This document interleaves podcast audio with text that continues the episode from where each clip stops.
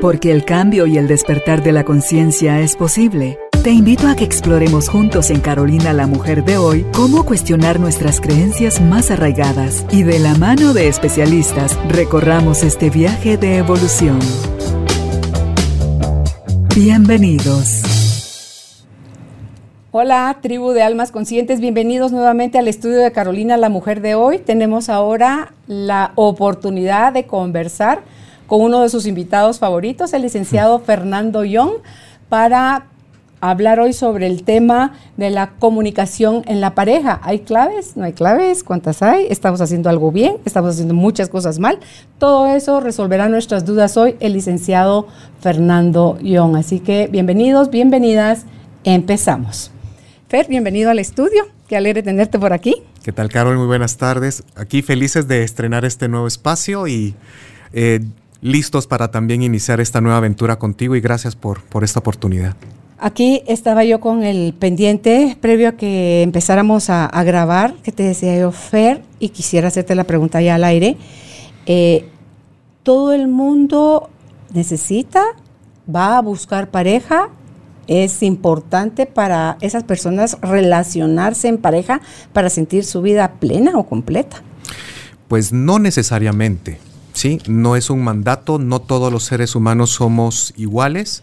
Por supuesto, Tal vez sí, la gran mayoría de nosotros sí buscamos, anhelamos y queremos estar en una relación de pareja, porque en condiciones normales y naturales, pues nuestro sistema nervioso está orientado a eso a través de la evolución, ¿sí?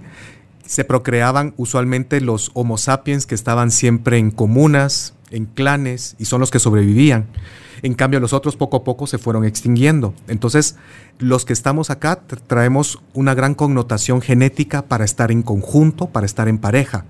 Pero también sucede de que también debido a condicionamientos de vida, donde ha habido traumas, donde yo he visto que en, en la relación de mis padres era muy dificultosa, muy traumática la relación de pareja, eso me puede a mí llevar a no querer entrar en una relación de pareja, también pueden haber ciertos trastornos, ¿sí? A nivel biológico, a nivel psíquico, de que también nos impiden, por ejemplo, estar en una relación e incluso no desearla, como por ejemplo sería un trastorno esquizoide.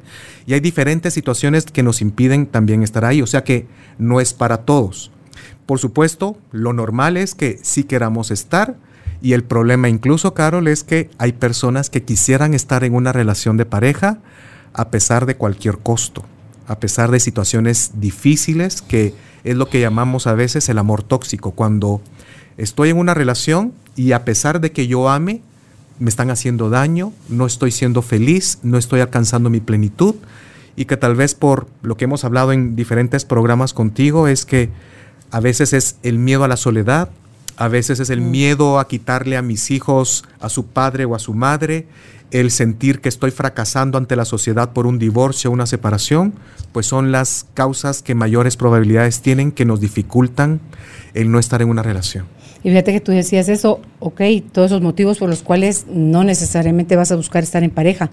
Y algunos sí van a buscar estar en pareja, pero no van a querer tener hijos, que también es válido. Ah, también así es, ajá. Y ahora yo lo veo en clínica, sobre todo muy común en las chicas arriba de 18 años en adelante bastante común que, que sí, ajá, que no quieren tener hijos, que se quieren casar, que quieren viajar, que quieren desarrollarse en sus carreras profesionales, pero bastantes casos el que no quieren tener hijos. Yo creo que también esa es como la naturaleza autolimitándose, Fer, porque con toda esta cantidad de gente sobrepoblado que tenemos el mundo, es como que vamos a empezar a tener menos hijos, algunos, otros a no tener ningún hijo, entonces la población se va a ir reduciendo. Así es, yo creo que es un, ciclo natural de toda nuestra, de nuestra historia humana. ¿sí? Otra cosa, en cuanto al amor y emparejarnos, tenemos el primer miedo básico es a no encontrarlo o a no, no sentirme digna o lo suficientemente valiosa como para que alguien me ame. Y bueno, ya lo tengo. Ahora el siguiente miedo es a perderlo. Así es. Entonces, bueno, y sin que tengamos idea de cuánto ese miedo que tenemos a no encontrarlo o a perderlo influye en la forma inconsciente que nos vamos a relacionar con esa persona, incluyendo no solo la comunicación, sino que todo lo que hacemos como pareja, Fer, desde cómo educamos los hijos, tenemos o no los mismos puntos para, como que un mismo eh, objetivo o, o, por lo menos, sino el mismo parecido y poder avanzar no solo como individuos, sino también como parejas. Así es. Hay, hay, hay una situación aquí importante de lo que estabas mencionando y es que cuando no tenemos pareja está el anhelo y está el miedo a no encontrar ese amor donde me voy a sentir completo, donde van a llenar todos mis vacíos. Mm, mm. Y por otro lado es que, y si lo tenemos, está el miedo a perderlo, a ser rechazados, a sentirnos abandonados. Ambos aspectos hablan del miedo a la soledad. Y el tema de la soledad es que de una manera bien esencial, si vamos metiéndonos más a fondo del bosque y encontrar el árbol ahí donde se origina todo, el tema es el miedo a la muerte. En nosotros está grabado el tema de que si estoy solo, si no está nadie conmigo, yo no voy a yo no voy a sobrevivir y eso viene desde el tema evolutivo, por eso es que buscamos siempre pareja. El tema es de que es una creencia irracional. ¿Sí? O sea, no necesitamos a nadie. Si somos adultos emocionalmente, por supuesto que nos gusta interrelacionarnos, ¿sí? Pero no necesariamente tengo la necesidad de alguien. Por eso a nivel de terapia y a nivel de plenitud de cualquier persona, debemos de trabajar en la madurez emocional donde podemos ser autónomos e independientes a disfrutar de la soledad, no solamente esa soledad elegida, Carol, de eh, dedicarme tiempo para mis cosas, hacer mis mandados, irme al, al, salón, hacerme las uñas, pero sino también de que puedo hacer un viaje sola. Mm. Si me separo, hay una muerte, hay un duelo, puedo pasar dos, tres años y dedicarme a mí misma, a mí mismo, sanar mis heridas y seguir con mi vida adelante. Pero cuando ya logramos ese salto de ya no necesito a alguien, ahí ya podemos decir que somos maduros emocionalmente. En esto último que acabas de decir, de ya no necesito a alguien, tiene que ver la forma en la que llevaste tu relación, obviamente. El que a la hora de partir uno de los dos por divorcio o por muerte, tú puedas seguirle encontrando sentido y valor a tu vida como para que busques todavía qué cosas hacer. Así es. Eso sería lo adecuado incluso antes de entrar en una relación de pareja. Ah, ya pidió mucho usted, don, usted ya se... Ya lo ideal es que todos trabajáramos en eso antes, desde, incluso desde pequeños. Por eso te digo, Carol, cuando hemos hablado es qué tan importante y cómo cambiaría nuestro país y el mundo y la sociedad si desde pequeños le diéramos la importancia de vida en la educación al manejo de la inteligencia emocional. Sí. Desde ahí cambiaría. ¿Por qué? Porque ya no habrían esos divorcios trágicos, la gente decidiría mucho mejor, ya me conozco bien yo mismo, ya sé quién quiero, ya conozco a la otra persona, sé que empatamos, pero a veces entramos en las relaciones y nos casamos a ciegas. Sí, sí. Por puras expectativas y por puras idealizaciones. Y justamente el tema de hoy, que es la comunicación de pareja, Carol, todo se basa, absolutamente todo, en temas de nuestras habilidades, en la inteligencia emocional. ¿Sí? ¿Y por qué es importante que hablemos de esto? Porque estábamos hablando contigo antes de que empezáramos en el programa que hay dos bases importantes en una relación de pareja y, que es bien importante el tema de pareja. ¿Por qué? Porque como somos seres sociales por naturaleza, el tema de pareja fácil es el 60, 70% de nuestra satisfacción de nuestra vida. ¿Sí? Está corroborado en los estudios, por ejemplo, de Harvard, que se llevan 80 años estudiando qué es lo que realmente nos da felicidad y no es el dinero, ¿sí? No es la satisfacción en el trabajo, es la calidad de nuestros vínculos y la satisfacción que podamos generar a través de ellos. Y mucho eso es nuestra relación de pareja, porque tal vez, imagínate en el tiempo de antes, nos obligaron a casarnos con alguien por embarazo, o por relaciones de familia o, o nos casamos por algún X o Y motivo, todo eso va a generar un conflicto a largo plazo cuando no elegimos bien, ¿sí? Mm. Pero ahora la inteligencia personal, la inteligencia emocional nos ayudan dos, dos facetas. En elegir bien a una pareja, conocerme y conocer bien al otro y qué podemos esperar de ello. Mm. Y el cómo manejar ese cemento que nos va a unir a lo largo de toda esa maratón. Porque el, porque el casamiento es, y elegir es un momento, pero a lo largo de la relación, de 30, 40 años de una relación posiblemente, lo que nos une es, la comunicación. Ok, dijiste algo que me dejé así como en stand-by, me pusiste. Tú decís, conocerme bien y conocer al otro. Ojalá y pudiéramos hacer eso, ojalá. Pero apenas se conoce uno a sí mismo, Fer. Hay mucha mentira que inconsciencia, sí, sí, sí. Desde las expectativas que otros pusieron en nosotros, eso nos llevó a dejar de ser nosotros mismos con la idea de complacer a otros. Y entonces el verdadero nosotros se fue apagando. Y por otro, si apenas se conoce uno a sí mismo, ¿qué talito vas a conocer al otro? Y sobre todo, cuando nuestro modelo de sociedad nos lleva a manejar un baile de máscaras. Exacto. ¿Qué pasa cuando estamos en el cortejo y ella se pone linda y se maquilla y siempre está guapa y el pelo planchado ah, y él va con su blazer, va bien bañadito, perfumado, pero ese es el baile de máscaras al inicio, ¿no? El problema es que cuando ya estamos conviviendo, ya viviendo juntos, ya vemos que el otro es desordenado, que aquella es impuntual o que no le gusta que le hablen de, mañanas o es muy hay, hay mucho desorden en casa, cada quien va a encontrar después esos puntitos que no nos gustan tanto. en eso conocerme a mí mismo tiene que ver el autoconcepto, o sea, el concepto que tengo yo de mí. Porque puedo tener una pésima idea de quién soy. Me decía ayer uno de mis nietos, ¿sabes qué, Nina? Ojalá y uno pudiera verse a través de los ojos de los demás porque muchas veces los demás lo ven a uno de una forma más amorosa, Fer, de la que uno se ve a sí mismo. Cuando no integras tu luz y tu sombra, estás en un pleito horrible interno y te estás dando chicote, pero duro mañana, tarde y noche. Entonces, si yo estoy en mi baile de máscaras, estoy presentando mi lado bonito, en lo que te seduzco y te conquisto, y eso va para hombre y para mujer, y luego ya nos casamos, ya estamos en el nido, eh, y ahí al ratito, cuando pasa la fase del enamoramiento, empieza cada uno a mostrar su verdadera yo y viene el desencanto. Entonces, ¿qué, qué pasa? Porque uno dice, yo creí que lo conocía, yo creí que él era el amor de mi vida, él nunca, Fer, lo hemos hablado con cuántas, en cuántas oportunidades eso contigo, le prometo, licenciado, que él nunca dio señales de eso de misógino o de lo que fuera. Fue hasta que ya estábamos casados y salimos con unos amigos con los que habíamos salido en otra oportunidad y de repente él o ella hacen el tango de donde ponen el grito en el cielo y entonces, ¿cómo hace uno Fer?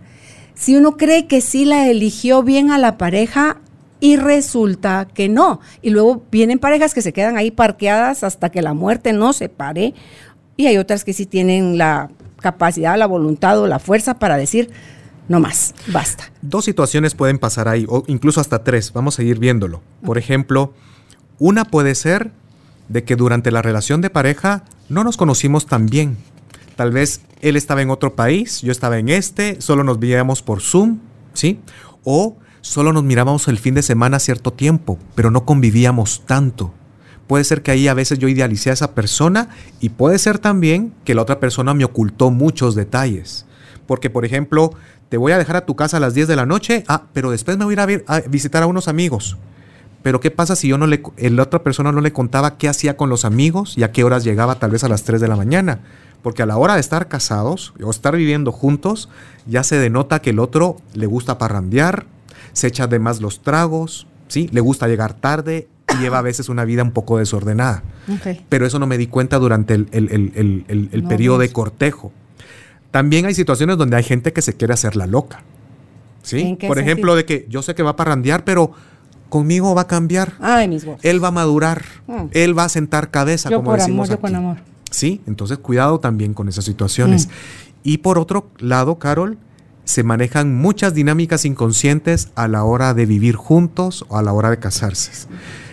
Tal vez toda la gente que nos está viendo y nos escucha sabrán de casos y situaciones como por ejemplo estas que yo la veo muy seguido en, la, clínica, en la terapia de pareja. Y es que muchas personas me cuentan que durante el noviazgo, pues el sexo era sumamente pasional, ¿sí? Situaciones donde a veces podían hacerlo tres veces al día, debajo del carro, de las gradas o donde sea, pero nomás se casaron o empezó el embarazo de, ella, el sexo se acabó, para el hombre o para la mujer. O incluso hasta cuando nacen los niños. Así es. Ahí, sí se, ahí sí se cambian las dinámicas. Yo he escuchado muchísimas veces situaciones donde, mire, ella era amorosa o él era bien atento y cortés y caballeroso, nomás nos casamos y se convirtió en otra persona. Pero será porque se acabó el periodo de conquista, ya me la aseguré. Yo lo que he visto es que como que se activa un flipón, un sistema donde ahorita empiezo a seguir el patrón de mi familia y evoco a mi padre o a mi madre o alguna situación sistémica. De forma inconsciente. De forma inconsciente, sí. Ok, ok. Entonces, la importancia de conversar. Yo te decía también a ti antes de la entrevista, Fer, uno cree que hablar, dirigirnos la palabra es conversar. ¿Qué pasa si solo tú hablas y yo me quedo callado? Solo yo hablo y tú te quedas callado.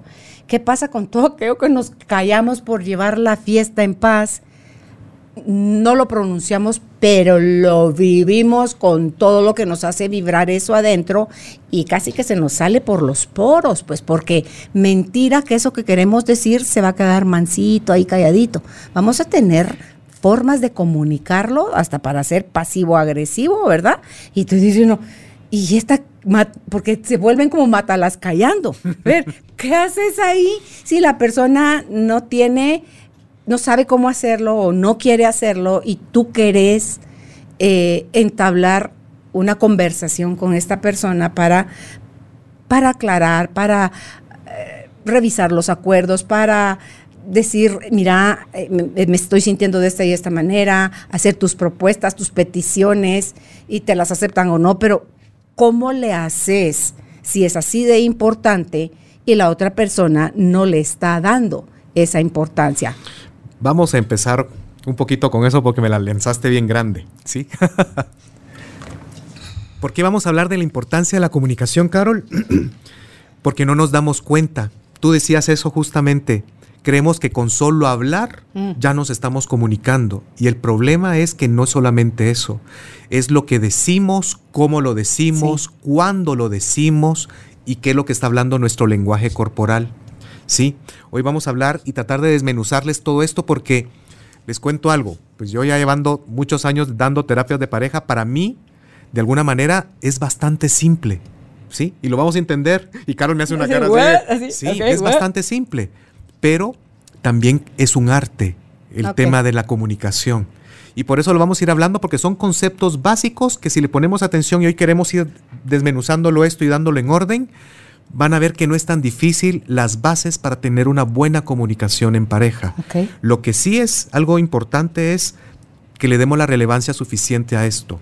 Como decíamos, dos elementos importantes para un buen éxito en una relación de pareja el número uno es desde el inicio, cómo lo elegimos. ¿Elegimos conscientemente o elegimos por conveniencia, por automatismo? Así es cierto. ¿Cómo elegimos? ¿Sí? Y el punto número dos, que es un tema que es intrínseco y relevante a largo plazo, es la comunicación, porque todos los días nos estamos comunicando. Claro, hasta quedarnos callados es comunicarnos. De nada sirve que yo empiece a correr mi maratón los primeros 100 metros pero después pierdo el ritmo o me canso demasiado porque no voy a llegar a los 42 kilómetros, me voy a quedar al, el número 11, si mucho, ¿sí? Pero si sabemos poner atención a todos los detalles que vamos a, ir brindando el día de hoy, Carol, vas a ver de que vamos a llegar a nuestra maratón y hasta quién sabe, hasta en los primeros lugares, ¿sí? Porque es lo que une. La comunicación es el mejor eh, factor que predice el éxito en una relación de pareja, porque determina la calidad de nuestra convivencia. ¿Sí? Si no, de mm. nada sirve que nos amemos tanto si tú me gustas mucho, si tenemos 25 cosas en común, si no podemos resolver nuestros conflictos solos. ¿Sí? De nada va a servir todo eso si yo te amo, pero si no podemos ser felices estando juntos. Y si mi recurso es quedarme callado para que se le baje el mosh, y así como que con el tiempo cree la gente que el, problema va a disminuir, Fer, eso no es cierto, solo se hace más rancio. Eso no va a ayudar, sí, A veces vamos a ir viendo todas esas situaciones, los errores que cometemos cuando y, estamos contribuyendo al conflicto de que no haya una buena comunicación. Pero para eso primero quería empezar, Carol, con qué evidencias tenemos en una relación de pareja de que la comunicación está siendo deficiente. Y solo eso es para que ya nos prenda las alarmas y empezar a hacer algo al respecto, porque no es lo mismo tener poca buena comunicación un mes a llevar uno o dos años, porque esto se va haciendo cada vez más grande. corrígeme el nombre, David Goleman, Goldman. John Gottman. Gottman, es John Gottman. John Gottman. Dicen que este caballero era tan pilas, tan con eso que él hacía, 95%. que podía meter en una habitación a una pareja durante 15 minutos y los oía conversar y los veía cómo interactuaban uno con el otro y a los 15 minutos ya salían a conversar con él y él casi que él se podía acertar en el 70% de la forma como los veía interactuar, sabía él quiénes se iban a divorciar.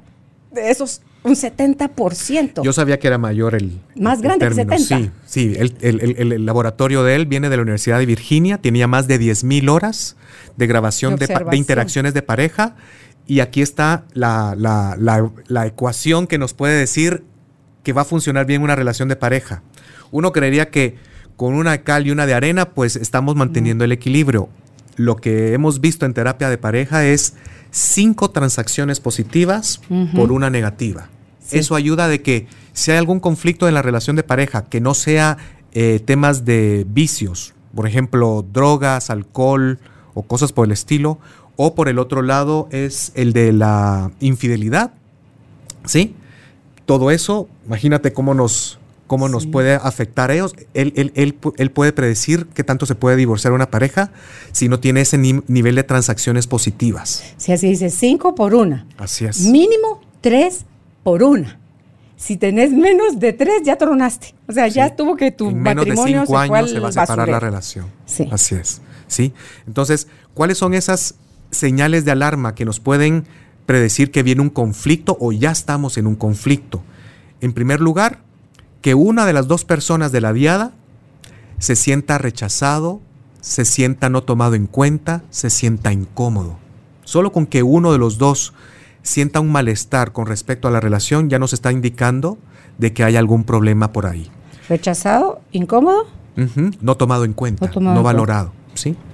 El segundo indicio es cuando a pesar que ya hemos tenido conversaciones, no avanzamos en la resolución del conflicto estamos estancados o cada quien está en una posición de antagonismo y, radicalizado o no hemos encontrado estrategias o soluciones que funcionen para ambas partes, ¿sí?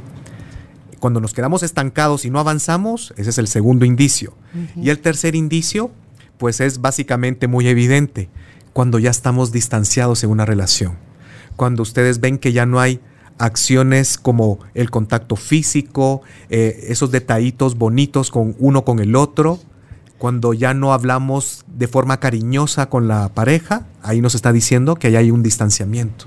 Dice Ana María Hurtado, hace no sé qué cantidad de años, cuando empezaba yo, Carolina, la mujer de hoy, dice, una señal así clara, clara, clara de que ya no querés nada con tu pareja es hasta cuando su humor, su aliento, su todo ya es ya no te, gusta. Sí, ya no te gusta, ya, te da asco, ya, te, ya lo repelés. Si ya estás en esa etapa, ahí ya no hay nada que rescatar, dice ella. Así es. Y para que vayamos entrando en materia, y, les voy a contar ahorita en, los grandes ejes cuáles son las cosas, los grandes obstáculos que van a ir afectando a nuestra, relación, a nuestra comunicación en pareja, son básicamente cuatro. ¿sí? Y los vamos a desmenuzar. ¿sí? Pero en grandes rasgos es, en primer lugar, el orgullo, la impulsividad, la falta de empatía y la ignorancia. ¿sí? ¿Ignorancia de qué? Ahorita lo vamos a ver, los tres niveles de ignorancia que afectan a la comunicación de pareja. ¿sí? En primer lugar, hablamos del orgullo. Y hay que aceptar, Carol, que todos tenemos un cierto nivel de egoísmo, de egocentrismo que es natural y que es incluso necesario. Pero hay personas que ese nivel es mucho mayor Entonces son personas que quieren que todo se haga a su modo. Hay personas que por orgullo no aceptan sus errores, están a la defensiva con las críticas, no quieren cambiar, le echamos la culpa al otro y cuando estamos en esa actitud defensiva, que vamos a hablar después más detenidamente, ¿sí? Eso es un gran obstáculo para que haya una comunicación, ¿sí? Por ejemplo, Gottman también lo habla en uno de sus libros, que es uno de los mejores terapeutas familiares y de pareja de Estados Unidos, que es un predictor de, crisis en la pareja, además de la infidelidad, que uno de los cónyuges no acepte sus errores. ¿Por qué? Porque hay un estancamiento ya a pronóstico. porque él, él, o ella no va a aceptar cuáles son los errores que está cometiendo, entonces surge un estancamiento y genera frustración del otro lado, ¿sí? Además de lo, ¿Qué ibas a decir tú? No, que te iba a decir eso de si que no reconoce sus errores, tiene que ver si porque es misógino o si hay otro trastorno, otra creencia, otra cosa ahí para que el otro diga que él es el santo perfecto y ella o él son los que están mal. Cuando les dicen, Fer, vamos a terapia, la loca sos tú, anda tú. Yo estoy bien. Sí, entonces ahí ¿qué hace? ¿Se puede hacer algo ahí? Está difícil. Ok. Es bastante difícil, pero ahí o puede haber algún trastorno narcisista o ser una persona narciso funcional, ¿sí? O es una persona muy egocéntrica o una persona muy machista, pero esos términos y esos, esas ideas se conjugan, ¿no? Usualmente un machista cree que el hombre tiene la razón, que él puede dominar y que su voz es ley, ¿sí? Entonces ahí se puede combinar esos elementos, ¿sí? Ahora, Además del orgullo, ¿cuál es otro de los obstáculos a la comunicación de pareja? Es la impulsividad. Y tiene que ver con inteligencia emocional, porque la impulsividad es cuando no contengo mis impulsos, cuando estoy acostumbrado a dejarme llevar e ir por mis emociones. Y aquí es un tema importante porque no todo lo tenemos que hablar cuando yo quiero, ¿sí? Por ejemplo, cuando somos impulsivos, tal vez yo quiero hablar a las cosas ahorita, en caliente, y agarrar al toro por los cuernos. Pero si tú tal vez no estás ahorita disponible, ya estás muy enojada, ¿será que va a valer la pena sacar a colación y al diálogo algo que para los dos es un tema álgido? No. Pues lo más probable es que vamos a pelear. Y lo ridículo, Fer, de hacerlo así es que vamos a lastimar más, muchísimo más, que hacerlo de una manera civilizada. Entonces, si yo me dejo llevar por mi irracionalidad, por mi impulso, por mi cerebro reptiliano, creo yo es el que me está... Porque cuando estamos enojados o con mucho miedo, cualquiera de esas emociones tan fuertes, por eso te dicen, no tomes decisiones importantes en una emoción temporal porque la vas a regar. Entonces, yo siento que nuestra parte racional se nubla, se anula. Y entonces em, ahí sí que a lo bestia, actuamos a lo bestia. y entonces nuestras reacciones van a ser de complicar más la comunicación, lejos de resolver. Pero, hmm, ¿qué me importa? Le dije lo que le tenía que decir. Y dice uno, pero si de verdad dice que ama a esa mujer, pero que no sabe qué le pasó, porque eso no sé si lo has visto tú también en terapia. Le juro, licenciado, que yo la amo con todo mi corazón, pero no sé qué me pasa. Es una actitud infantil, Fer. Sí, y hay otras personas que también sí les pasa, Carol, que tienen problemas en el manejo de la ira. Por eso les decimos, incluso antes de lo ideal, Carol, es, por ejemplo, nosotros en, terapia de pareja preparamos a las personas antes de empezar las intervenciones de estamos los tres juntos y empecemos a resolver los conflictos más graves. Vamos trabajando con cada una de las personas y parte de eso es el manejo de la inteligencia eh, personal, de emocional. ¿Por qué? Porque si tú eres una persona que eres muy sensible a las críticas, a la hora de empezar en una intervención, tú te vas a cerrar. Claro, tú vas a poner Pero cuando ya las trabajamos, ya mejoramos su autoestima, su amor propio, esa fortaleza interna y contengo mis, mis emociones, ahí a la hora de una intervención, pues va a fluir muchísimo mejor. O sea, en esa impulsividad es porque no aprendimos de chiquitos a gestionar las emociones. Eh, somos eh, súper reactivos porque la tolerancia a la frustración es cero menos algo todavía que cero. es porque somos sobreprotegidos, consentidos y quién sabe qué tanta más cosa, Fer. ¿O no? No necesariamente. No necesariamente. Hay tantos factores que, que implican para que una persona se vaya convirtiendo en eso, ¿verdad? Puede ser desde negligencia, pueden ser ya temas de temperamento de, una persona en sí, ¿sí? Pueden ser muchos factores. Es de analizarlo detenidamente uno por uno. Ahora, ¿Cuál es el tercer factor que es un, obstáculo para la comunicación de pareja? Es la falta de empatía. ¿sí? Vamos a ver después qué es la empatía en sí, pero lo que podemos hablar ahorita de cómo eso como un obstáculo es cuando somos personas que no ponemos atención a cómo se puede sentir el otro y que a veces por impulsividad podemos decir las cosas como se me vienen, pero no estoy viendo cómo lo digo. ¿sí? Y aquí hay un punto importante. No es lo mismo ser honesto a ser franco. Y mm. confundimos la honestidad con la franqueza. Y creemos que es lo mismo, pero no es lo mismo. La honestidad es ser transparente y decir la verdad, Pero la franqueza, en cambio, es tal vez decir la verdad, pero de manera escupida. decirlo de una manera muy fuerte, directa, porque no es lo mismo decirle tú a tu hija, mi amor lindo, ¿no crees que ese vestido de fiesta te queda muy ajustado? A decirte, mira, ¿no crees que pareces chorizo extremeño con eso y pareces una mujer de la calle? Pues es muy distinto, ¿verdad? El franco ofende.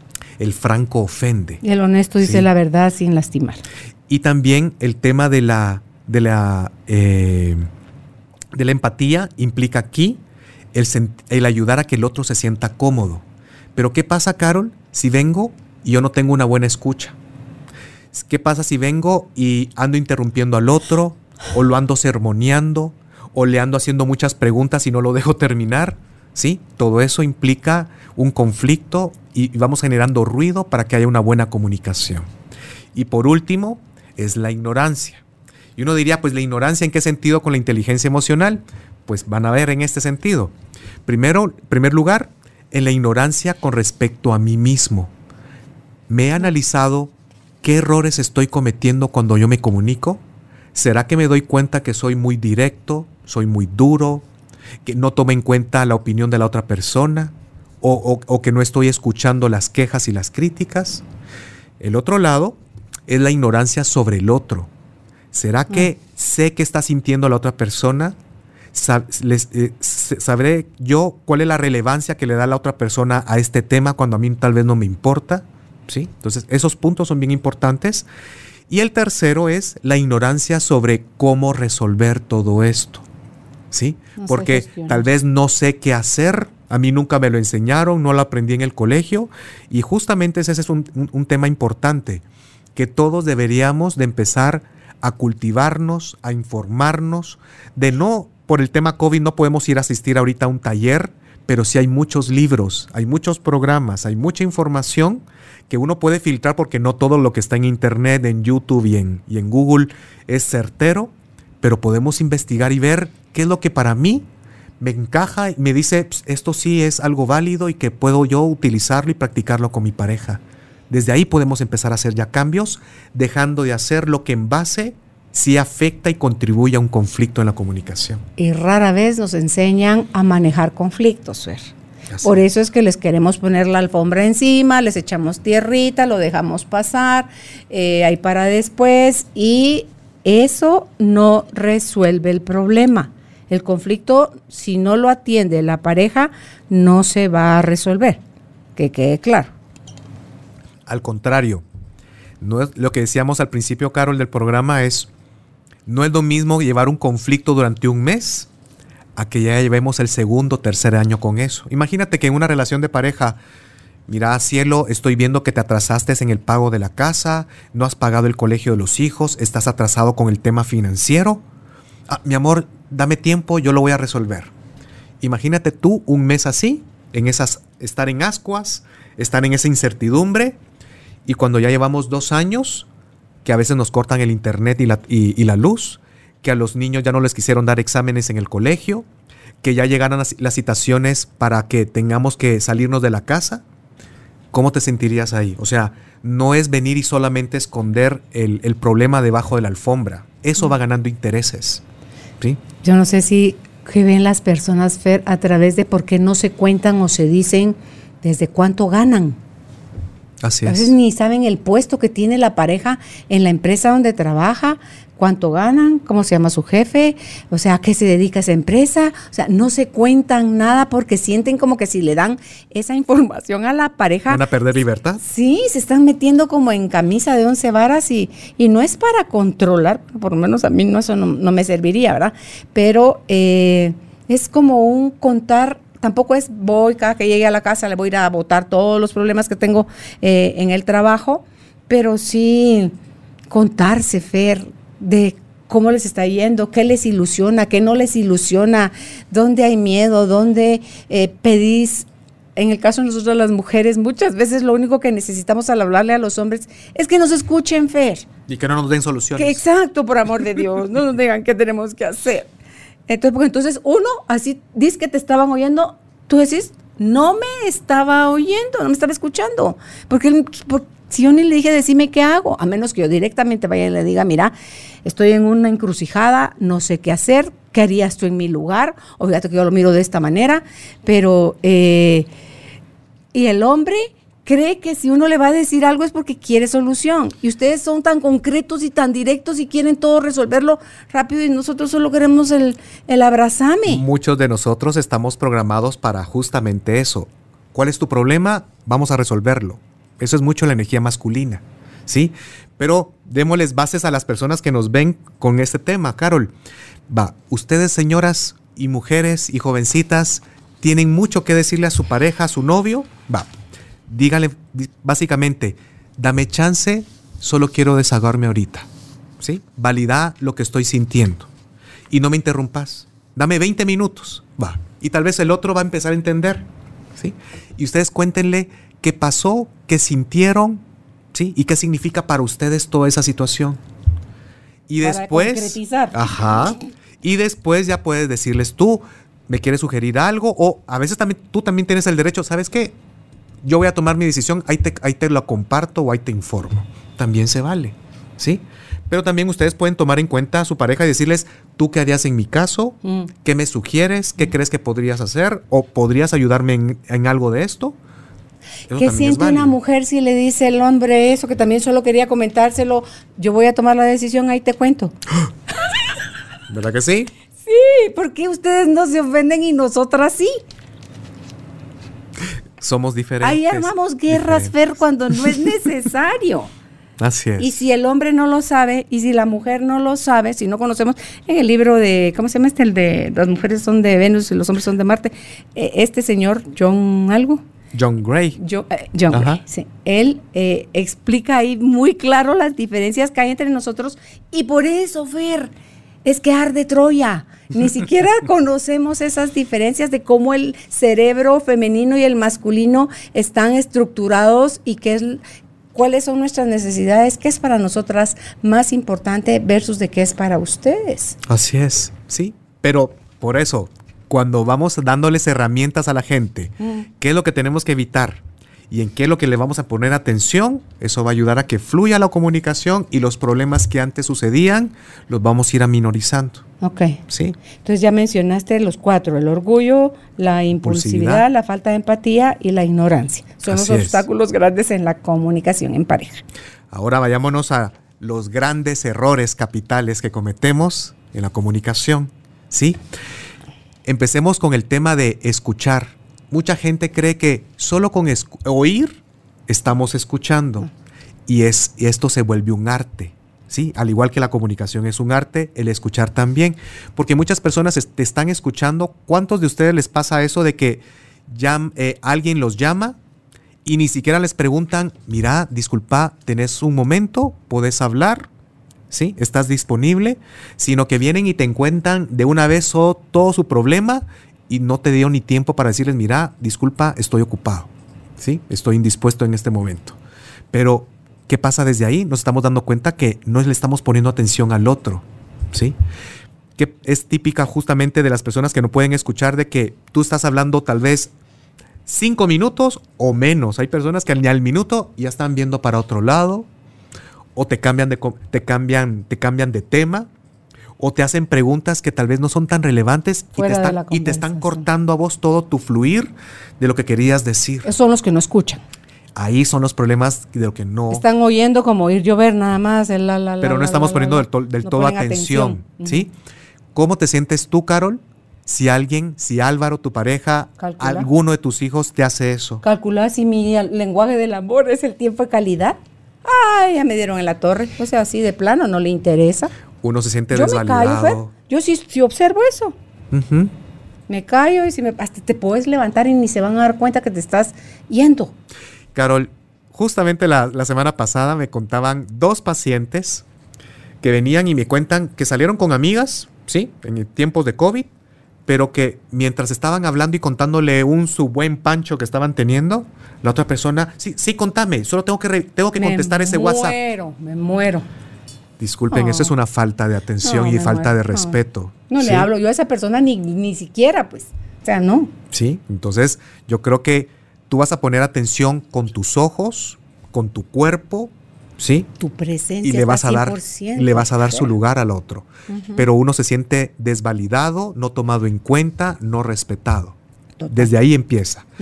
Otro de los errores capitales en la comunicación de pareja es cuando permitimos que el desprecio empiece a influenciarnos. El desprecio es cualquier comentario o actitud que va a ofender a la otra persona. Intencionalmente. Intencionalmente y a veces es, dicen que es inconsciente, pero no, ah. porque muchas veces yo le escucho que me dicen, tal vez se me fue la mano ahora, ¿verdad? Ah, o me arrepiento. Por supuesto. Sí. Entonces, desde ahí empieza el tema del desprecio. ¿Cómo es el desprecio? Hmm. Se puede representar a través de burlas, ¿sí? A través de críticas destructivas, a través de cinismo y de sarcasmo. Todas esas comunicaciones no están contribuyendo porque de una u otra manera están sintiendo ofenderse al otro, lo están haciendo sentirse incómodo, ¿sí? Porque parte de los objetivos de, de lo que es el desprecio es hacer sentir mal a la otra persona. Y eso de amor no tiene nada. ¿Qué estás haciendo ahí con esa persona? Es despecho, es venganza, me las estoy cobrando pero no está ayudando, sino que al contrario está ayudando a, al conflicto sea más. Pero digo yo, por amor de Dios, liberate o liberale, porque queriendo fastidiar al otro, te estás fastidiando a ti, te volvés en el carcelero de la otra persona. Pero eso qué significa? Que tienes que quedar afuera de la reja, o sea, ahí para que el, reo no se escape. Así es, ¿sí? ¿De qué nos va a servir todo eso? Y hay tres actitudes también que afectan mucho a la comunicación de pareja. Pongamos la atención, está la actitud defensiva, la actitud evasiva y la actitud absolutista. La actitud defensiva es aquella donde yo, por mi orgullo, no acepto críticas, no acepto mis errores y miren incluso a qué punto llega y que al contrario vengo y ahora empiezo a contraatacar con otra queja. Es que me decís que yo no manejo bien el dinero. Ah, y vos ya viste cómo mantenés la casa desordenada. Y vos sos la que gastás demasiado. ¿Sí? Es un contraataque que no está ayudando para nada a una conciliación. Mm. ¿Sí? La, la defensiva. La, la defensiva. La actitud evasiva es cuando hay personas que, mira mi amor, quiero que hablemos. está bueno, yo te digo cuándo. Y el tiempo pasa y mm. pasa y pongo pretextos y, a veces incluso, yo lo veo mucho en terapias de pareja a veces, de que alguien está simulando como que está ocupado en algo más, pero no, simplemente lo que pasa es que no quiere venir y confrontar esa situación. Es por no saben asumir su responsabilidad. O por miedo, Carol. Hay muchas personas que le tienen miedo al conflicto, miedo a, una confrontación. Es lo que te decía el caso que... Porque en el fondo es miedo a que me dejen solo, a que se destruya el matrimonio, a que el conflicto sea más, se haga más grande. ¿sí? Hay mucha gente que le tiene miedo al conflicto. Y el conflicto no es malo per se. El conflicto es una alarma que nos está diciendo que hay algo que no está del todo bien. ¿sí? Incluso yo vengo y trabajamos en terapia al reencuadrar la visión con que vemos al conflicto es de abrazarlo, ¿sí? Porque es una oportunidad que nos están dando para resolverlo esto antes que sea demasiado tarde, ¿sí? El conflicto, acordémonos de algo que es pone las cosas en su lugar. ¿sí? Está sacando a luz un problema y que nos va a ayudar a que todo lo resolvamos, ¿sí? Mira qué forma más diferente de verlo así. Le entras con más ganas, pues. Así es, ¿sí? No verlo como un monstruo negro y oscuro, sino que es una situación que tal vez ahorita es incómoda, que es tensa, pero que si hay amor y si hay inteligencia en utilizar técnicas y estrategias y actitudes, esto lo podemos resolver. Y nos va a hacer que nuestro amor sea más fuerte. ¿sí? Lo que no nos mata nos hace más fuerte. ¿Sí? Porque esas relaciones de que de noviecitos y que lindos y que nada, nada, ninguna dificultad nos ha afectado, pues en ideal es muy lindo, pero si pasan una crisis es bien probable que se caigan, ¿sí? Es que si no tienes un conflicto en tu pareja, es que dices que está muerta, porque no sé, una relación de pareja no malaya va flatter. No eso no existe. No es cierto. Ni en Disney aparece sí, No. ¿Sí? Hasta ahí se. Sí. es que ahí solo nos sacan el inicio de la historia de amor. Sí. Sí. Ok, entonces está la actitud defensiva, está la actitud evasiva y la tercera. La actitud absolutista viene en dos vertientes. La absolutista puede ser cuando hay personas de carácter muy fuerte, narcisistas o egocéntricos que quieren imponer su voluntad sobre la otra persona. ¿Sí? Generan sometimiento y su voz es ley y se tiene que hacer lo que ellos digan. Mm. ¿Sí? Y la otra vertiente también que es absolutista es yo siempre tengo la razón y no acepto mis errores. En esas actitudes son las que vienen y provocan resistencia de la otra parte. Fer, ahí está garantizado que te vas a quedar solo como la una, así tú y tu alma, nada más. Así es, ¿sí? Entonces, pongamos la atención a todos estos elementos que hablamos y si los evitamos, ya tenemos una gran parte para, para mejorar en nuestra comunicación. Ahora bien, ¿cuáles son las cosas que nos ayudan a así tener una buena comunicación en pareja? ¿Sí? Yo les diría dos elementos y, y- y lo hablamos contigo en el último programa que tuvimos allá en, en- en la radio y que eran la empatía y la asertividad y que ambos son los dos elementos que tienen que ver en lo que es la inteligencia interpersonal en nuestra relación del uno con el otro, ¿sí? La asertividad y la empatía. ¿Por qué? Porque la empatía nos va a ayudar a conectarnos con el otra persona, saber cuáles son sus necesidades, cómo está sintiendo, cómo lo puede tomar. Y si yo analizo toda esa información, voy a tener mejor eh, información para poder venderle al otro, persuadirle e entregarle información de cierta manera que lo pueda recibir. Recordemos algo, yo condiciono la respuesta de la otra persona Con mi actitud. con la forma en que tú lo dices, con, con la forma en que tú lo digas, ¿sí? Tú siempre vas a condicionar la respuesta claro. del otro. Eso hay que tenerlo bien claro. Es que si el otro te lo está agarrando como amenaza, como pelea, como ataque, eh, sube la barrera y ya estuvo que el canal de comunicación ahí se cerró totalmente, Fer. Así es, Sí. ¿sí? Entonces somos nosotros los que estamos generando la apertura o el cierre de la conversación. Y con esto que tú decías, Fer, nos conecta con el otro, nos muestra sus necesidades y cómo lo, podem- lo podemos tomar. Ojo, que eso no quiere decir usted lleva tuto a esa persona. No. Usted le tiene que satisfacer sus necesidades, usted tiene que poner al otro siempre primero, usted tiene que... No, porque eso es como un balance, ¿verdad? Donde si tú insistes en ponerte a ti atrás, después del otro, Fer, eso se va a sentir en tu cuerpo Y lo vas a ir acumulando. Y después va a ser vista de dónde salió de repente tan violenta, es de que gota a gota hasta que se le llenó el vaso y de repente hay una explosión acuática, pero que fue la gota que rebalsó el vaso. Entonces, Fer, no es lo mismo eh, ser empático, o sea, ver o atender al otro desde el amor, desde que creer que la felicidad del otro es mi responsabilidad. Así Eso es. no es cierto. Le preguntaban a alguien, mire, ¿qué pasa con el amor? Entonces le dice ella, el amor no es problema en una pareja, nunca va a ser problema, porque el amor viene de dentro, no tiene que ver con la otra persona. Si tú le das tu poder a la otra persona, de que si él hace o deja de hacer, tú eh, te sientes amado o, te dispones a amarle o no, ahí ya te equivocaste. Porque el amor, si está bien trabajado, es el amor es de tú contigo. Llénate tu copa, satisfácete, respétate, conócete. eh, y en la mayor medida que tú seas eso contigo, en esa forma vas a traer a otro que esté llenándose a sí mismo en, los mismos niveles, Fer, y de ahí se van a disponer dos personas adultas a caminar uno a la par del otro compartiendo su vida. Pero si tú sigues creyendo que tú solo eres feliz y tienes a esa persona a tu lado y cuando te trata de cierta forma, pero si te trata de esta otra y si decide que ahorita por un tiempo no quiere estar contigo o nunca más quiere estar contigo, Jesús, a lo que llamamos amor, Fer, de pareja, patronar. Vamos a sufrir horriblemente. Y eso no somos conscientes porque no nos lo enseñaron a amar así. Así es, Carol. Sí.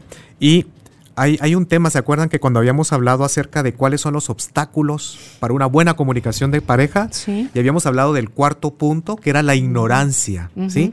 Y, el, y en el tercer nivel era la ignorancia en no saber qué es lo que debemos de hacer. Y ahorita vamos a hablarles un poquito acerca de eso. Qué es lo que debemos hacer para sabernos comunicar, porque comunicarnos no solamente es hablar, Hablar. es un arte, ¿sí? Y que se va desarrollando. Aquí ahorita vamos a hablar acerca del qué, del cuándo y del cómo. Son las preguntas básicas para sabernos comunicar. Cuando hablamos del qué, nos estamos refiriendo a tener bien claro cuál es el tema que a mí me está molestando, que a mí me está haciendo ruido, ¿sí? Y para eso, ustedes empiecen a hacer un autoanálisis de la situación, de ver cuándo empezó todo eso, cuáles son las actitudes que me molestan, qué es lo que el otro hace que, que a mí me dificulta, por qué me molesta a mí, qué tiene que ver eso con mi propia historia. ¿Será que el otro tiene un problema o soy yo la que soy muy sensible con esto? Sí, porque puede molestarme a mí, pero no a él. Y Y, él ni vez- siquiera estar consciente. Y cualquier persona te diría, Carol, pero ¿por qué te molesta si no, no- él no está haciendo nada malo? Sí. Es para mí nada más. Entonces, el primer punto es el qué. Tener bien claro evidencias, acciones, situaciones y significados. Después pasemos al cuándo. ¿Y por qué tiene que ver el cuándo acá? Porque es muy importante saber cuándo vamos a hablar de temas difíciles. Por favor, tomemos en Mm. cuenta esto. Escucho yo muchas quejas en terapia de pareja que viene y me dice el señor, es que mire, viene ella y a las 10 de la noche cuando yo ya me quiero dormir, ya estoy cayendo, me quiere empezar a hablar de, los problemas de la casa. ¿Sí? Entonces, cuidado, porque o hay otras personas que me dicen, fíjese que es que eh, el sábado en la mañana es el único día que tenemos libre para poder hablar nosotros solos y ella es de las que le gusta pasarse durmiendo y se levanta tarde. Entonces, hay que elegir entre los dos cuándo es un buen momento para poder conversar. Aquí también entra el tema, Carol, de hay personas que ahorita hubo una situación y tú le dices, no me vas a dar la espalda, porque ahorita lo vamos a resolver. Y cuidadito me col- o cuidadito me colgas el eso es- teléfono. Eso es tu mamá. Son ¿Qué personas que quieren hablar las cosas ahorita. Y yo les digo algo, por favor, incluso ya no sigan, ya no sigan aquel consejo del pastor o del cura que dicen las parejas unidas nunca se acuestan Ah, enojados. que el sol no se acuerde. Por favor, disculpen, Sí. yo estoy en contra de eso. Yo les digo, vamos a conversar cuando nuestras emociones nos lo permitan. Claro. Y la idea es hablar siempre en frío. ¿Sabes qué, qué no mencionaste, Fer? Porque sí dijiste el qué, el cuándo y el cómo, pero también importa el dónde. Cuando se Ah, es asertivo es el dónde, pues no vas a hacer. Hay gente que va a un lugar público o porque se siente También se amenazado, porque ahí va a estar, la, se siente como segura y aquí este no se va a explotar tanto y entonces eh, me Ajá. protejo de esa forma. Sí, por supuesto, yo también lo hago o mucho. en público. que lo hagan en público, porque ahí, sobre todo si alguien es muy eufórico, muy iracundo, ahí se va a tener que contener, ¿sí? También, para solo terminar el tema del cuándo es, siempre vamos a hablar cuando estemos en paz y tranquilos. Sí. Y yo, incluso antes del cuándo, yo preparo a la gente en terapias de pareja. ¿Cómo? Por ejemplo, primero trabajemos en tu resentimiento contra el otro. Eso ayuda a que cuando ya estés listo para hablar, estés mucho más tranquilo y no vas a hablar con las emociones, sino que vas a hablar desde un lenguaje del adulto, ¿sí? Que es bien diferente hablar Mm. en base a las emociones. Cuando tú decías también acerca del dónde, yo diría también que es importante, yo les explico a, a estas personas, no hablemos en la cama, no hablemos en el cuarto, porque grabamos sensaciones negativas ya en nuestra habitación. Incluso yo les digo, ¿saben qué? Cuando ya los preparamos para hablar y hacer intervención de pareja, háganlo en la pérgola, háganlo en un bonito lugar, ¿sí? Háganlo tal vez cuando ya los niños ya se durmieron, y se echan un vinito los dos juntos o una cervecita, ¿sí? Le- y pongamos música. No le pongamos esa seriedad de que estamos hablando algo de tensión, ¿sí? De, de conflicto y de problema. Eso, quiera que no, nos ambientaliza de una manera diferente, nos hace sentir distintos y estamos disponibles de una mejor forma. Hay gente que requiere de mediador, Fer. Sí, para poder, porque si no, entre que uno se le encarama al otro, no lo deja hablar o qué sé yo, o todo es grito, es amenaza, amenaza pleito, indiferencia. Yo que sé que tanta cosa se puede Esos dar. casos incluso ni con el mediador se funcionan, Carol. Ni siquiera buscan terapia y ni ayuda. Sí, esos casos donde gritos y todo, no. Fíjate que Pero ahí sí es él el que grita, vamos a decir. Ah, o ella, Y ajá. es, bueno, o ella. Y si el débil por decirlo de alguna forma, va y busca terapia, va a fortalecerse, no es, ah, ahorita me las pagas infeliz, no, o sea, sencillamente también tiene como, vale la pena, Fer, hacer eso, esa intervención primero con uno como para decir, hasta para decir, basta, o mira, esto ya no va más, o porque si yo estoy así temblando, toda telereca ante el otro, ¿cómo le voy a decir, mira, me quiero ir de esta relación, ya esto no va más, o si está cero fuerza? Por supuesto, ahí es, uno de los temas importantes también de, trabajar, que es el cómo, ¿no? Que es mm. la asertividad. Primero, Carol, cuando trabajamos con personas así como mencionas tú, en, ese, en esa tipología, pues primero tenemos que sanar toda su autoestima, su sentimiento de valía, porque esa persona tal vez ni se siente merecedora de poder expresarse, no se siente merecedora de poner límites, mm. ¿sí? De, de ser tratada con respeto y dignidad. Desde ahí tenemos que empezar a trabajar.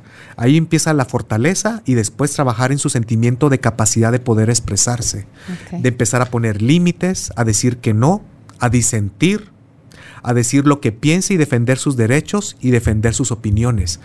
Pero eso es una escalada que primero tenemos que trabajar su autoestima y después trabajamos en su asertividad. ¿sí?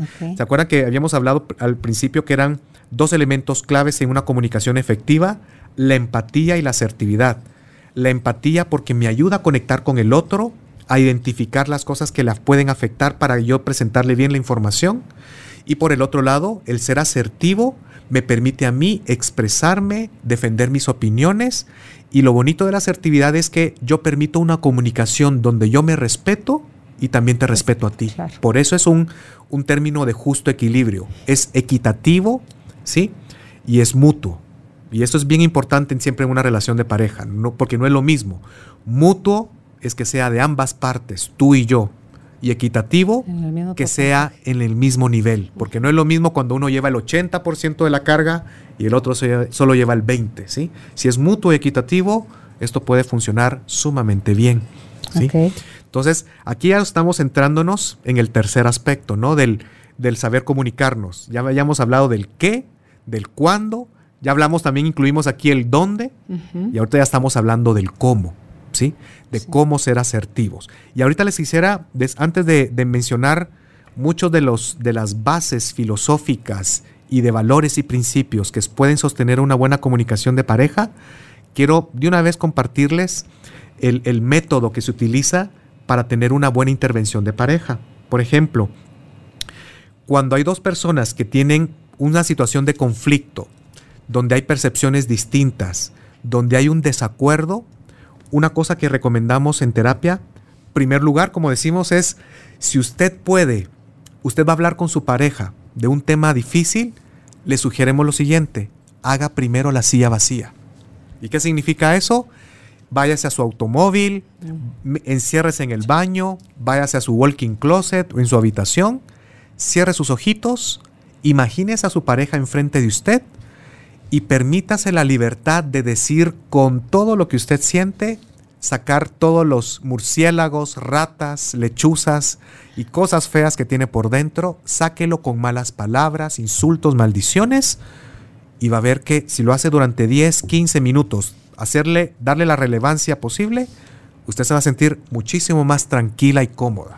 Fer, para darte esos permisos tienes que dejar tu religiosidad y tus creencias de santurrón a un lado, porque aunque uno lo quiera reprimir por ser, ¿cuánta mujer se reprime porque las niñas lindas no dicen malas palabras? Claro, no se van a limpiar. O no le voy a decir una maldición a mi marido, ¿cómo va a ser eso? Se puede morir. Fer, del diente para afuera no lo decimos, pero internamente nos está carcomiendo porque lo estás sintiendo, aunque tu boca no se abra, lo estás sintiendo y la otra persona, perdón, lo va a sentir así no abras la boca.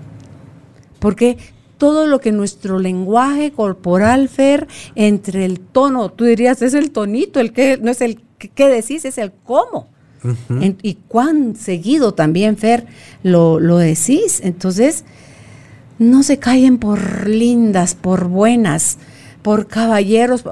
Hagan el ejercicio de la silla vacía. Vomiten ahí, por amor de Dios agarren el mat, denle al punching bag, lo que sea que tengan que hacer para que le bajen en su termómetro de las emociones, le bajen volumen a su fiebre y puedan cuando estén con la persona verla con respeto, Fer, porque no se vale por enojado que estemos que tratemos a la otra persona de zorra, de perro, de maldito, de desgraciado, de hijo de... O sea, a eso recurrimos en el enojo. Cuando digo que nos ponemos bestias, a eso recurrimos. Y, y decía mi mamá, no hay peor cosa que la palabra dicha. Aunque te retractes, lo que dijiste no lo vas a quitar.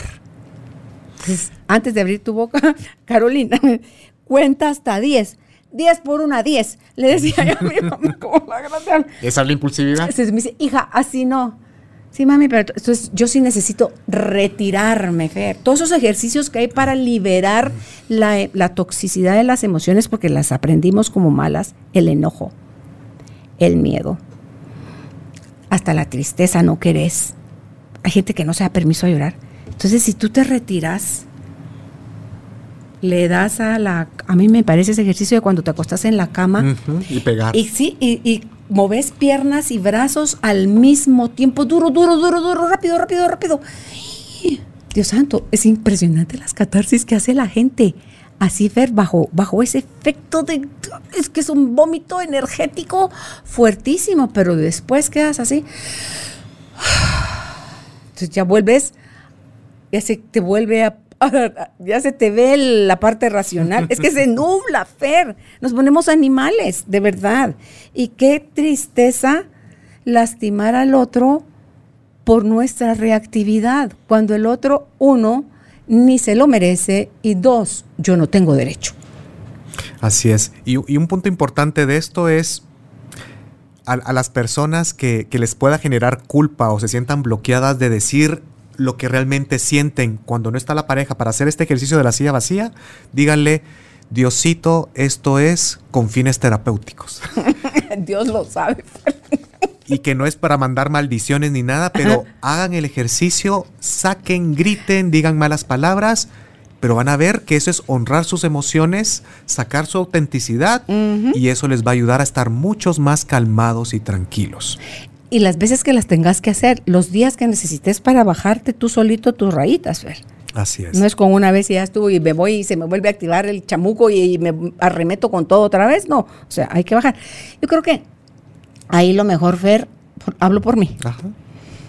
ahí lo mejor fue cuando finalmente me hice consciente y decir, Jesús, José y María Carolina. Porque fíjate que uno cree que solo está lastimando afuera, mentira. Para lastimar afuera te tienes que lastimar a ti, sí o sí primero.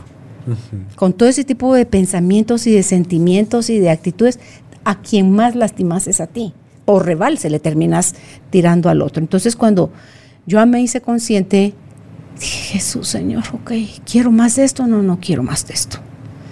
Eh, y fueron esos mis razonamientos. Cuando yo pedí perdón fue, uno, porque no te lo mereces, y dos, porque yo no tengo derecho.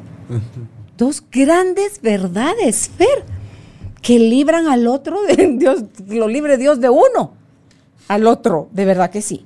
Entonces, eh, y llegar a acuerdos de poner una palabra que diga, por aquello de que yo vuelva a caer a las andadas, te pido por favor me apoyes y con esta palabra clave tú la vas a mencionar y yo voy a reaccionar en el momento. Me paro, ofrezco una disculpa, me retrato, aumento mi compromiso, refuerzo mis acciones para buscar mantenerme ahí, Fer. Lo lindo es que de eso pasaron años y sigo invicta. Es cuando lo haces, Fer, no por el que dirán, no porque qué bonita la teoría. No, carajos, cuando decís más de esto, Carolina. No, Fer, no. Es amor propio. Claro, porque ni el otro es santo, ni yo soy una total desgraciada. Pues entonces, es decir, uno, no, así él tenga sus cosas, no, esto yo ya no lo quiero para mí. Se va a beneficiar él. Pero dejarlo de sentir yo es el mejor regalo que yo me puedo dar a mí misma, Fer. Y de verdad, se libera uno, hay paz, hay más amor, hay más respeto, más paciencia, más tolerancia, más, más todo. Y es lindo, no importa cuándo, pero que llegue y poderlo aplicar, porque como te decía, Malaya, que yo puedo hablar de mí, no voy a hablar de él, porque yo en los procesos de él soy ajena, pero en los míos ahí tengo que hacerme 100% responsable. Y para mí decir estas cosas en público, fue reconocer mis chamucos o reconocer mis metidas de patas o, mis acciones dolorosas, a quien más lastimaba era a mí. Y qué rico se siente. Respetarme para poder respetarlo. Y, y, un buen preámbulo para tener una buena comunicación, Carol, también yo les diría, como lo que trabajamos en terapia pareja, es desde ya si ustedes pueden, empiecen a trabajar el resentimiento acumulado que puedan tener con sus respectivas parejas. Y lo hay. Y lo, hay, por supuesto. No somos seres perfectos. Tal vez estamos con nuestra pareja más adecuada, pero siempre hay situaciones a veces que generan resquemor y quedan secuelas. Y no por acciones necesariamente, Fer, sino por cosas como uno las interpretó. Ahí ya la frego, mamá. Cada quien se hace sus dramas. Claro, ¿cómo yo lo interpreto? Ya la fregué. Si no está haciendo una interpretación amorosa, el resentimiento se va sumando y se va sumando y se va sumando, pero mucho de eso ni es real. Es cierto que hay cosas reales, pero lo que no es real, empecemos por quitar lo que no es real, Fer, para que lo que es real lo podamos abordar si es que queremos seguir en esa relación de pareja. Entonces aquí los primeros puntos es sacar todo el enojo que tenemos por dentro que nos va a ayudar a estar mucho más calmados, tranquilos y sosegados a la hora de comunicarnos. Y ahora vamos a dividir los papeles y los roles entre el emisor y el receptor. El emisor es el que va a hablar, que va a llevar la voz cantante sobre este conflicto que quiere exponer y sacar a luz. Y el receptor es el que va a escuchar. Cada quien, lo hacemos en terapia pareja, les cuento, les damos esas asignaciones de, de actividades que tienen que hacer. Por ejemplo, el emisor, cuando ya llega con la otra persona, puede tardarse 20 minutos en hablar y decir lo que realmente siente, pero miren, empecemos con esto. No podemos hablar con emociones. No vamos a llegar con achaques, ataques, críticas, es que tú sos un mentiroso o tú haces siempre lo mismo, no. Lo que vamos a hacer aquí es, vamos a, el emisor va a describir el evento que me ha generado conflicto. Lo va a describir paso a paso la situación de lo que fue aconteciendo y después de eso va a decir cómo se sintió, qué significó para él toda esa experiencia. Fer, ahí, perdón que te interrumpa, no es solo cómo se dio el evento, porque el evento se puede dar neutro, como dice el curso de milagros, todo es neutro. así es. Cómo yo lo interpreto es lo que me va a joder la existencia. Entonces, si yo hablo de sin acusar, sin atacar, es interpreté, sentí, percibí, estás liberando al otro, estás hablando de ti nada más y eso mantiene abierto el canal de la comunicación. Entonces, ok, tiene la cantidad de minutos que designen en pareja para hablar, aquí lo dijiste tú, hablar de lo que se siente sin atacar, sin achacar, sin criticar, describiendo el evento de lo que interpretó. Ajá. Ok. Y la percepción también, cómo se sintió esa persona. ¿Y cómo se sintió? Ahora, ahora pasamos el balón al, receptor. Porque el receptor durante todo ese tiempo, como una buena escucha, no tuvo que interrumpir, no hizo preguntas irrelevantes fuera de momento, dejamos que el otro se desahogara, dijera y presentara su caso. Ahora viene el receptor y puede justificar sus acciones. Cuidado porque justificar no significa, vamos a hablar eso, justificar con humildad, es diferente. No voy a poner pretextos ni me pongo a la defensiva, sino que allí tal vez yo puedo explicar Ah, ¿Por, qué reaccioné? ¿Por qué reaccioné de tal manera? Pero cuando hablamos que lo vamos a hacer con una actitud de humildad, significa yo valido tu dolor, yo valido tu incomodidad o tu enojo, solo quiero explicar cómo lo viví yo, pero con la actitud de humildad de decir y estoy dispuesto a hacer cosas y hacer cambios al respecto. Esa es, la diferencia. A la fe es que, a la chucha, es que de ahí de lo que uno se entera cuando te hablamos civilizadamente, yo digo mi punto, tú dices tu punto, estamos hablando muchas veces de dos cosas totalmente diferentes. Y entonces ya con solo hablar con, con honestidad, sin lastimar, Fer, solo con la conversación se puede resolver el asunto. Así es. No necesitas de más, pero aclárenlo, por favor. No asuman, el tiempo no cura nada. Solo el amor. Asuma cada uno su parte y que, ah, no es que ese, él es 90%, yo soy 10% responsable. Ok, perdón, ok, deje que él su 90 se le vuelva a su 100 y su 10 es su 100. Ujú. Hágase cargo de su parte, que es su 100%. Y ahí, ya con solo hacer esa acción, Fer, le quitamos rayitas al otro, le quitamos el peso al Intensidad otro. al drama. Sí, entonces dicen, ajá, o mira, pues.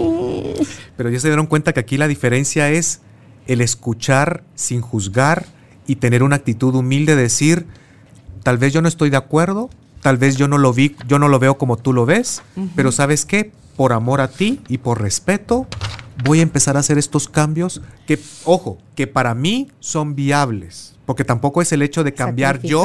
Mm. del todo mi identidad y mi esencia. Mm. Son cosas que son cambios que se pueden hacer de manera racional. Claro, porque si, si lo haces por miedo a quedarte solo, por um, miedo a perder tu comodidad económica, o por miedo al que dirán, o por miedo. Fer, ahí estás solo como maquillando el problema y no estás resolviendo absolutamente nada. Así es. Va a volver a surgir. Entonces, para ir poniendo en orden las fases, en primer lugar, el emisor se prepara, ¿no? Para, para no ir con emociones tan fuertes. Después va a describir el evento, va a hablar sobre su percepción, cómo lo sintió. Después le damos el chance a que el, el- al receptor, al, emis- al receptor eh, aclare sus acciones, se justifique y que se abra al cambio, se abra a la disposición de hacer un cambio. Ahora el emisor de nuevo asume el rol y va a decir qué necesita que el otro haga. Porque el otro no puede andar interpretando y teniendo telepatía, sabiendo qué es lo que el otro va a querer, pero lo va a pedir de manera muy específica. ¿Sí? Y el otro viene y va a cerciorar de que si lo que está entendiendo es lo adecuado, ¿sí? Y se compromete a un cambio. Aquí es bien importante algo que se llama el parafraseo, que es una de las actividades de la buena escucha. El parafrasear significa voy a hacer un leve, un pequeño resumen de todas las indicaciones que tú me estás diciendo, pero yo te lo resumo para ver si lo estoy entendiendo bien. ¿Sí? O sea, por ejemplo, mi amor, tú me estás indicando de que la próxima vez que tus papás te critiquen en público, o sea que yo- no quieres que yo me quede indiferente, sino que a pesar que sean tus papás, yo me meta y te defienda. ¿Eso es lo que me estás queriendo decir? Eso es parafrasear. ¿Sí? El otro, en un parafraseo, hay, hay, hay ciertas cosas que, que van a beneficiar al otro. En primer lugar, me está dando señales que me está entendiendo. ¿Sí? Me está escuchando y me siento validada. Ok. Eso sí. es lo importante de parafraseo, que es hay que hacerlo continuamente para despejar dudas y de que no hayan malos entendidos. Así dice que debería ser la comunicación, o incluso en la oficina, las órdenes de los jefes a los subordinados debería de tener el parafraseo para quedarse uno tranquilo de que el otro comprendió cuál era el mensaje, o sea, y, y la intención del mensaje. Entonces, aquí Fer se puede entender como que está la negociación Es. implícita Eso en es esta parte de la es negociación. O sea, Ujú. si ustedes desmenuzan el modelo de negociación de Harvard, de Uri y Fleischer, pues justamente son aquí todos los elementos que estamos incluyendo. Porque ahorita tal vez hablaríamos más. Porque ahí también el, el receptor podría decir, mira, de las tres cosas que dijiste, te, a ver si las entendí bien y se las repetís y decís, en dos estoy de acuerdo, en una no, pero en esta me gustaría, o sea, hay como un replanteamiento de cómo, cómo, si le entro a tu tercer punto, pero de esta forma. Así Ahí es. está la el negociación. punto importante y lo bonito de esto es, hey, es que en esta reunión no necesariamente lo teníamos que resolver todo. Vamos a ser flexibles. Vamos a fluir. Y me gustó el, el ejemplo que pones tú cuando, mira, de estos dos puntos te los tomo, pero aquel no estoy del todo convencida. Va, mi amor, ¿sabes qué? El próximo sábado lo vamos trabajando. Pero ya por lo menos hoy ya resolvimos dos. No, y si no, ¿por qué no también el emisor aceptar que ese tercer, los tres no se Por supuesto, que dar? sí. Porque si el otro hace una contraoferta que también a uno le suena razonable, dice, va, ok, me parece, sí. Sí. Nítido, ok. Un, un punto importante del tema de resolución de conflictos es que entre ambos busquemos soluciones que sean compatibles para los dos.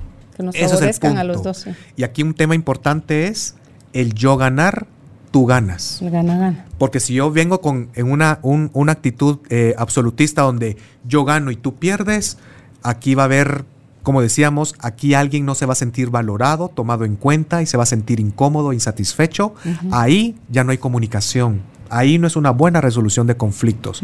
El tema es que haya que sea para, para ambas partes. Y ahí cambiamos el procedimiento, todavía otro También, también se ya puede hacer. A veces cuando ya, de rol. un tema que hacemos mucho en terapia de pareja es que, por ejemplo, al principio elegimos cuáles son los dos temas que va a tocar ella y los dos temas va a tocar la otra persona. Y les empezamos a, a- a- a- sugerir que los empiecen a hacer solos. Y es una buena práctica de comunicación con temas leves, con temas no tan complicados. Y fíjate que ver que yo esto lo miro como, ni sé qué dice mi papelito, como la actualización de la pareja. Que esto no deberíamos esperar a que llegue un conflicto, sino Así que deberíamos, si estamos tan lindos, lindos, lindos, cada tres meses, cada seis meses, darle este refresque a la pareja, porque la va a enriquecer, la va a fortalecer la relación, Así es. si hablamos de esos temas. ¿sí? Y de los bases que van a mantener una buena relación y comunicación, empecemos desde esto. Empecemos con el respeto, ¿sí? ¿Por qué hablamos del respeto? Ay, pero si es tan obvio. Pues fíjense que no. en una relación de pareja no necesariamente perdura el respeto. Es bien probable que después de los cinco años de relación ya se perdió muchas veces el amor, ya se perdió la admiración, ya se perdió el respeto, ¿sí? Entonces el respeto es básico para que una buena comunicación, tal vez usted ya no ama a su pareja, tal vez ya no lo admira, pero mantengamos el respeto porque eso va a ayudarnos a que, aunque sea si nos queremos divorciar y que nos queremos separar, lo hagamos de una buena lid, de una buena forma, Ok. ¿sí? De una manera pacífica. El respeto implica considerar a la otra persona y el darle su lugar. El no querer lastimarlo a pesar que tengamos razones para hacerlo, ¿sí? Pero es darle su lugar y sobre todo si, si es padre o madre de nuestros hijos, ¿sí? Eso es bien importante. Si el respeto perdura en nuestra comunicación y en la relación, es una gran parte ganada. Y del respeto surgen muchísimas otras cosas más que es importante. Por ejemplo, si yo respeto a la otra persona, también es una base. Puedo empezar a tolerar. La tolerancia significa aceptar cosas que no necesariamente yo las comparto. ¿Sí? Pero la tolerancia nos ayuda a poder negociar y a ceder en ciertos puntos, donde no todo tiene que ser como yo quiero.